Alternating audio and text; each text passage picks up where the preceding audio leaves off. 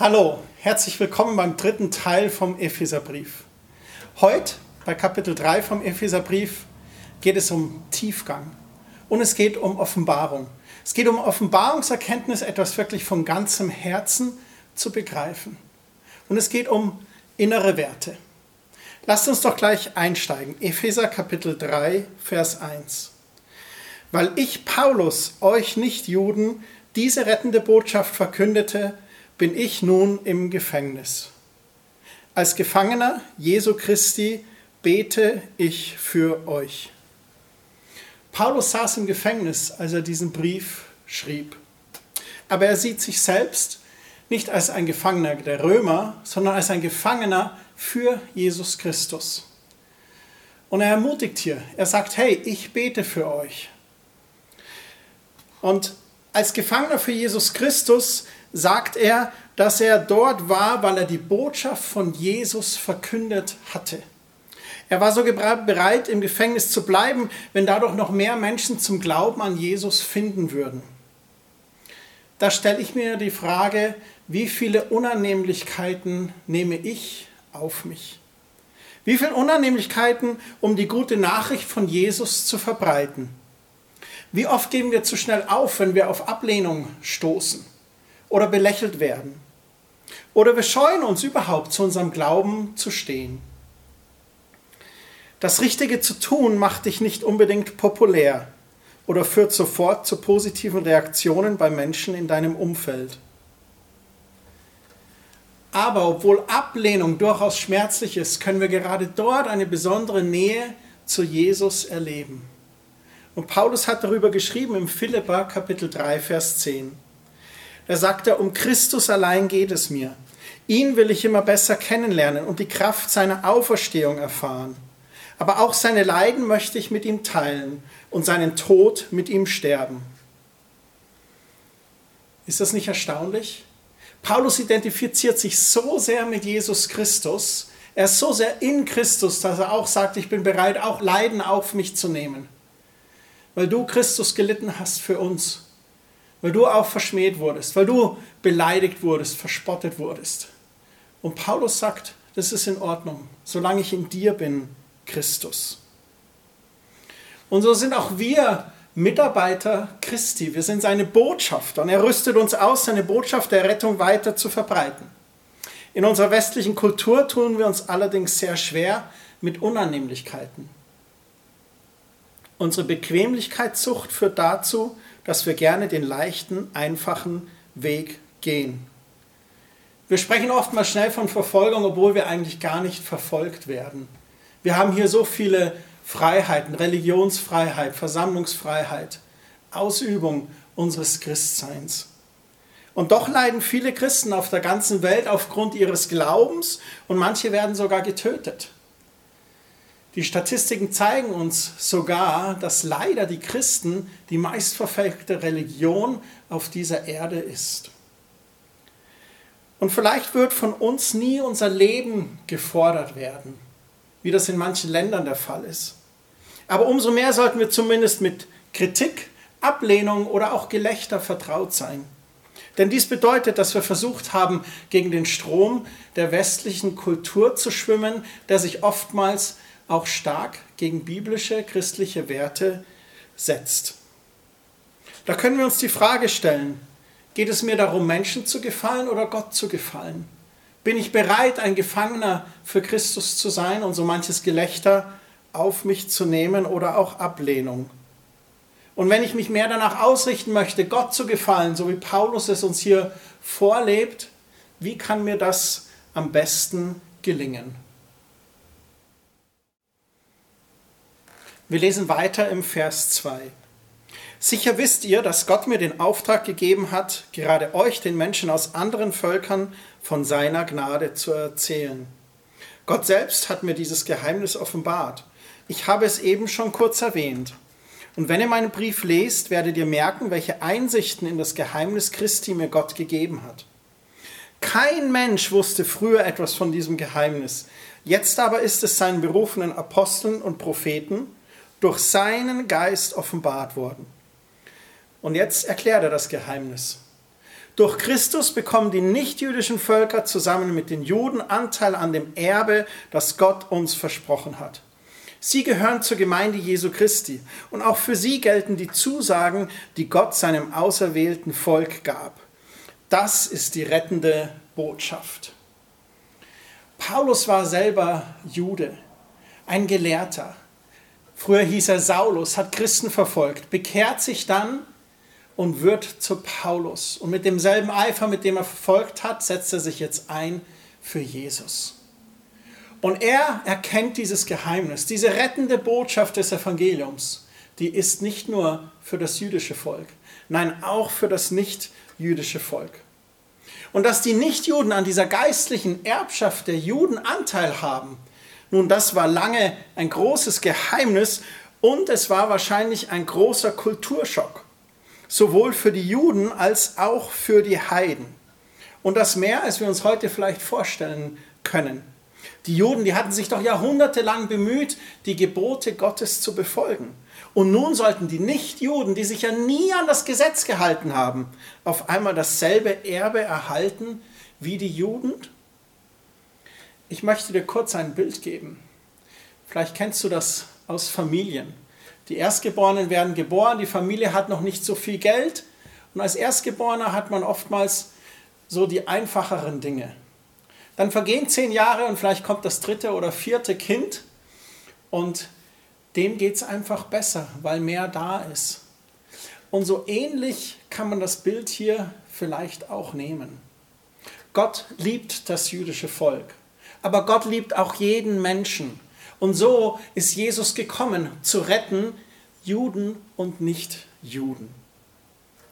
Hier in Kapitel 3, da wiederholt Paulus einfach nochmal seinen Punkt aus Kapitel 2, den Kerstin so wunderbar beleuchtet hat beim letzten Mal. Jesus hat uns alle durch sein Opfer vereint. Jude, nicht Jude, Mann, Frau, egal welcher ethnischen Abstammung, egal welchen Geschlechts, egal welcher Herkunft, ob arm oder reich, egal welche Marker wir Menschen oftmals aufdrücken, nichts teilt oder trennt uns von Christus. In Christus sind wir friedlich vereint worden. Und das zeigt uns aber auch, Beide Seiten benötigen das Gnadengeschenk Gottes. Und jetzt spricht er hier weiter. Ich würde das übertiteln, ohne Jesus geht gar nichts. In Vers 7 sagt er, dieser Botschaft diene ich, weil Gott mir in seiner großen Gnade und unbegrenzten Macht einen Auftrag gegeben hat. Ausgerechnet ich, der geringste unter allen Christen, darf anderen Völkern verkünden, welch unermesslichen Reichtum Christus für jeden von uns bereithält. Allen darf ich erklären, was Gott, der das Weltall geschaffen hat, von Anfang an mit uns Menschen vorhatte und was bisher verborgen blieb. Jetzt sollen alle Mächte und Gewalten der himmlischen Welt an der Gemeinde die unendliche Weisheit Gottes erkennen. Hier spricht Paulus von seiner Botschaft und er betont, dass er allein durch Gottes Gnade zum Diener dieser Botschaft wurde. Gottes Kraft ist es, die ihn befähigt, diesen Auftrag zu erfüllen. Er ist berufen von Gott, er hat sich das nicht selber ausgesucht. Und er sagt auch ganz demütig, dass er zu einem der geringsten der geringsten gehört, der geringste unter allen Christen. Er macht deutlich, dass er sich nicht für etwas Besseres hält. Er ist uns hier echt ein Beispiel in Demut, ein echtes Vorbild. Und Paulus warnt öfters in seinen Briefen vor Stolz oder Selbstüberschätzung. Er erinnert uns immer wieder daran, dass unsere Fähigkeiten von Gott stammen und dass er es ist, der uns unsere Gaben gibt und das Wollen und Vollbringen in unserem Leben bewirkt, wie er an die Philippa schreibt. So allen darf ich erklären, sagt er, und alle Mächte und Gewalten sollen die unendliche Weisheit Gottes kennenlernen. Das Wort allen ist, glaube ich, hier sehr wichtig. Allen bedeutet wirklich allen. Auch in anderen Briefen betont Paulus das Angebot Gottes an alle und dass auch alle wiederum Gottes Botschafter und Diener sind. Und dies vollkommen gleichwertig. An die Korinther schreibt er zum Beispiel, dass jeder Einzelne wertvoll ist und wir als Christen miteinander teilen sollen, zusammenarbeiten, um gemeinsam den Willen Gottes auf dieser Erde voranzubringen. Es gibt auch die bekannte Aussage in Galater 3, Vers 28, dass in Christus weder Männer noch Frauen sind, Auch das war ein absoluter Paradigmenwechsel zur damaligen Zeit. Mein Paulus hat die Leute hier mit dem neuen Bund schon echt herausgefordert, nachzudenken. Nicht nur für die Juden und nicht nur für die Männer, nein, auch Nichtjuden, auch Frauen. Frauen hatten damals nur wenige Möglichkeiten. Sie erhielten selten Bildung. Männer konnten zum Beispiel eine Scheidung einreichen, Frauen konnten das damals nicht tun. Da war das unmöglich. Frauen hatten damals kein Eigentumsrecht. Könnte man sich gar nicht mehr vorstellen. Und obwohl es auch Beispiele von Frauen in der damaligen Zeit in verantwortungsvollen Positionen gab, war dies äußerst selten. Aber Jesus selbst hat all die Mauern niedergerissen, die wir Menschen immer wieder schaffen, um verschiedene Klassen und Gruppierungen voneinander zu trennen. Erste Klasse, zweite Klasse. Das ist bei Gott nicht so. Weder Mann noch Frau in Christus, weder jung noch alt, weder Jude noch Nicht-Jude, wir alle sind im Frieden in Jesus Christus miteinander vereint. Und so sind auch Männer und Frauen in Christus gleichgestellt, wenn auch mit unterschiedlichen Rollen. Dazu kommen wir noch in einem der nächsten Kapitel im Epheserbrief. Nun kommen ein paar wunderbare, sehr ermutigende Verse. Vers 11 und 12. Wieder alle.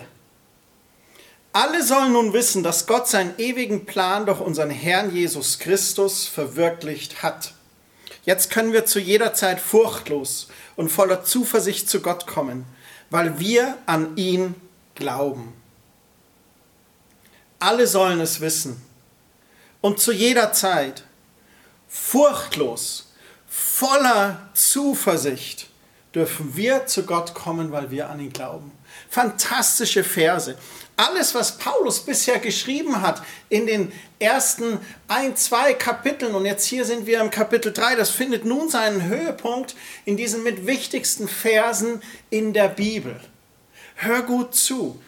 Die sind deshalb so besonders, weil Gott im alten Bund als unnahbar galt. Er war erst gar nicht bei seinem Volk. Und dann sagte er, ich will bei meinem Volk wohnen.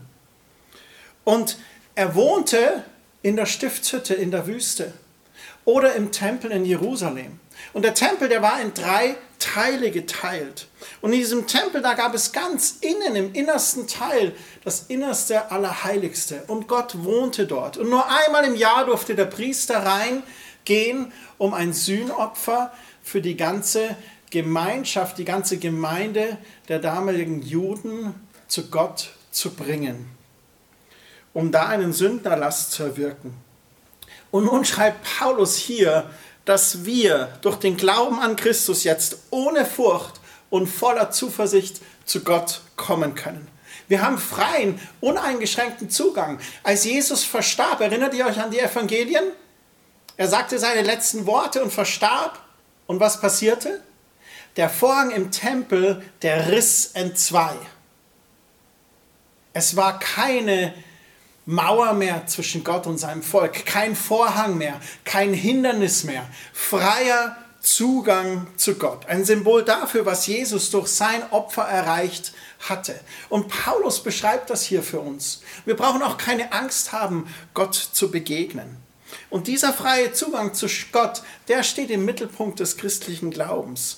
Jeder, Jude und Nicht-Jude, Mann oder Frau, kann sich jederzeit an Gott wenden und mit ihm über alles reden. Lass das ganz tief in dich hineinsinken. Du hast jederzeit Zugang zu Gott und du brauchst keine Angst zu haben. Niemals werden wir von ihm abgewiesen. Niemals sind wir nicht gut genug. Niemals sind wir zu dreckig oder zu gering. Wir können mit jedem Anliegen ganz unerschrocken, ohne Angst und voller Zuversicht und Vertrauen zu Gott kommen. Und dabei erfüllt sich jetzt hier ein kleines himmlisches Wunder. Weil du ja einerseits sagst, ja, aber Gott ist ja Gott, Gott ist majestätisch, heilig, herrlich, ja, das ist er. Aber das ist das Wunder. Wir kommen mit dem Verständnis zu Gott, dass er liebender Vater und Freund ist aber gleichzeitig auch mit allem Ehrfurcht und allem Respekt davor, dass er Gott ist, dass Jesus König ist und auf dem Thron sitzt. Das ist ein himmlisches Wunder, das Gott allein nur bewirken kann. Wir sollten uns folgende Frage stellen. Wenn wir zu Gott beten, kommen wir dann mit Angst und Religiosität zu ihm? Oder kommen wir ohne Furcht und voller Zuversicht zu ihm, weil wir wissen, dass wir sein geliebtes Kind sind und dass er uns annimmt und gerne von uns hört. Im Vers 13 ermutigt er dann, nicht den Mut zu verlieren. Er sagt, darum bitte ich euch, werdet durch meine Gefangenschaft nicht mutlos. Was ich hier für euch leide, soll euch zugute kommen. Obwohl Paulus im Gefängnis leiden musste, weil er das Evangelium eben verkündet hatte, wollte er nicht, dass andere Christen deswegen Angst bekommen oder den Mut verlieren. Er wollte, dass andere durch seine Schwierigkeiten gestärkt statt geschwächt würden. Wenn wir sehen, wie jemand Schwierigkeiten gut meistert, dann kann uns das anspornen, auch unsere Situation zu meistern. Ich glaube, das wünschte sich Paulus für die Christen in Ephesus. Dabei muss es sich nicht unbedingt um eine Gefangenschaft handeln, wie Paulus, keine Frage. Doch was immer es ist, wir sollten es als Ehre betrachten, genauso wie Paulus. Wir dürfen glauben, dass Gott die Situation zum Guten benutzt, sowohl für uns als auch für sein ganzes Reich. Christen stoßen aufgrund ihres Glaubens auf Ablehnung oder sind in irgendeiner anderen Form vielleicht der Verfolgung ausgesetzt. Das ist schmerzhaft. Aber wir können uns hier ein Beispiel an dem Leiden des Paulus nehmen. Wir können uns ermutigen lassen, genauso unerschrocken wie er weiterzumachen. Und wie Paulus das gemacht hat, das zeigt er in den folgenden Versen. Er spricht da über Stärke und Stabilität. Und er zeigt auch auf, woher diese Stärke kommt. Vers 14. Darum knie ich nieder vor Gott dem Vater und bete ihn an, ihn, dem alle Geschöpfe im Himmel und auf der Erde ihr Leben verdanken und den sie als Vater zum Vorbild haben. Ich bitte Gott, dass er euch aus seinem unerschöpflichen Reichtum Kraft schenkt, damit ihr durch seinen Geist innerlich stark werdet und Christus durch den Glauben in euch lebt. Fantastische Worte. Die erinnern mich an das Gebet von Epheser Kapitel 1. Ihr erinnert euch vor zwei Wochen. Paulus beginnt sein Gebet mit der Bitte um Kraft. Clevere Sache, super, 100 Punkte Paulus. Wir alle brauchen Kraft in allen unseren Lebensbereichen. Doch schau das an, die Art von Kraft, um die Paulus bittet, ist definitiv die wichtigste. Es handelt sich um innere Stärke. Er bittet darum, dass der Geist Gottes uns innerlich stark macht. Innerlich stark zu sein und wie? Durch den Geist Gottes. Sodass unser Innerstes, unsere Gedanken, unsere Gefühle, unser Wille, unser Herz, unser Gewissen, die sollen alle gestärkt werden durch Gottes Geist. Und das ist so wichtig, denn innere Stärke ist das, das dich durch die Schwierigkeiten hindurchträgt, das dich durchs Tal gehen lässt, das dich in Anfechtungen oder Herausforderungen oder sogar auch Verfolgungen Kraft und Stabilität gibt, so dass es uns ermöglicht, dabei sogar auch noch Freude zu haben. Ich möchte dich ermutigen, bete für diese innere Stärke. Paulus betet das hier für andere Gläubige und das ist uns auch ein Beispiel für andere Gläubige zu beten. Aber ich nehme diese Gebete und bete das auch für mich. Ich bete, Herr, gib mir diese innere Stärke durch die Kraft deines Heiligen Geistes. Ich bete, dass Gottes Kraft das Innerste erfüllt. Stell dir mal ganz kurz vor, wie wunderbar unsere Beziehungen wären, wenn wir alle vom Geist Gottes erfüllte Persönlichkeiten hätten.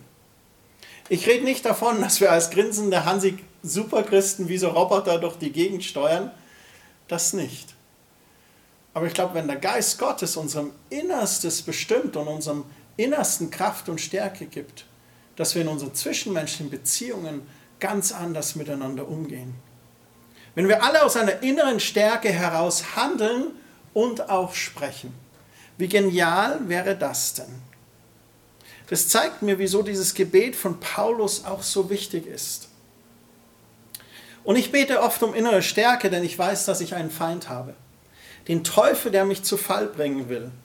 Und um ihn zu besiegen, brauche ich viel Kraft in meinem Inneren. Deshalb gehört innere Stärke zu dem Wichtigsten, wofür ich als Christ beten kann. Und Paulus schreibt im Vers 17, damit Christus durch den Glauben in euch lebt. Das ist die Absicht dieses Gebetes. Warum innere Stärke durch den Geist Gottes? Damit Christus durch den Glauben in uns lebt. Und das ist doch das, was wir uns wünschen. Im Glauben zu wandeln, im Glauben zu handeln, im Glauben zu sprechen. Und das alles durch Christus in uns. Und das bewirkt der Heilige Geist. Wenn dies gelingt, dann ist ganz, ganz viel möglich. Weil der, der in mir ist, stärker ist als der, der in der Welt ist. Johannes hat es geschrieben in einem seiner Briefe. 1. Johannes 4, Vers 4. Doch ihr, meine geliebten Kinder, gehört zu Gott. Ihr habt diese Lügenpropheten durchschaut und besiegt. Denn der Geist Gottes, der in euch wirkt, ist stärker als der Geist der Lüge, von dem die Welt beherrscht wird. Das ist auch, was der Geist Gottes in uns bewirkt. Nicht nur, dass er stärker ist als der Geist dieser Welt, nein, er hilft uns auch, Lügen aufzudecken, Lügenpropheten zu entlarven. Bei all den Medien, die um uns herum sind, bei all den Nachrichten, die wir hören, zu erkennen und zu sehen, was ist wirklich Wahrheit. Dank sei Gott, Jesus sagt, ich bin der Weg, die Wahrheit und das Leben. Wenn er die Wahrheit ist und sein Heiliger Geist in mir leben möchte, dann her damit. Ich wünsche mir, innerlich stark zu sein durch die Kraft des Heiligen Geistes. Und ich wünsche mir das auch für euch von ganzem Herzen.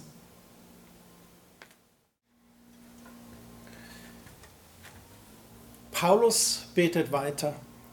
Im Vers 17 heißt es, in seiner Liebe sollt ihr fest verwurzelt sein, auf sie sollt ihr bauen. Denn nur so könnt ihr mit allen anderen Christen das ganze Ausmaß seiner Liebe erfahren, die wir doch mit unserem Verstand niemals fassen können dann wird diese göttliche Liebe euch immer mehr erfüllen. Gott kann aber viel mehr tun, als wir jeweils von ihm erbitten oder uns auch nur vorstellen können. So groß ist seine Kraft, die in uns wirkt. Deshalb wollen wir ihn mit der ganzen Gemeinde durch Jesus Christus ewig und für alle Zeiten loben und preisen. Amen. Fantastisch. Die frohe Botschaft des Evangeliums. Gott ist Liebe. Und seine Liebe ist die Kraftquelle für so viele Bereiche in unserem Leben. Unsere Identität ist geliebtes Kind Gottes. Seine Liebe gibt uns einen gesunden und starken Selbstwert. Das Gefühl und Bewusstsein, nicht allein zu sein und getragen zu sein. Emotionale Stabilität und Stärke. Und Paulus betet, dass wir darin ganz fest verwurzelt sind. In seiner Liebe. Innerliche Stärke durch den Heiligen Geist, Kraft und Stabilität, aber zugleich zu wissen, woher das alles kommt. Dass es die Liebe Gottes ist und dass wir darin fest verwurzelt sind.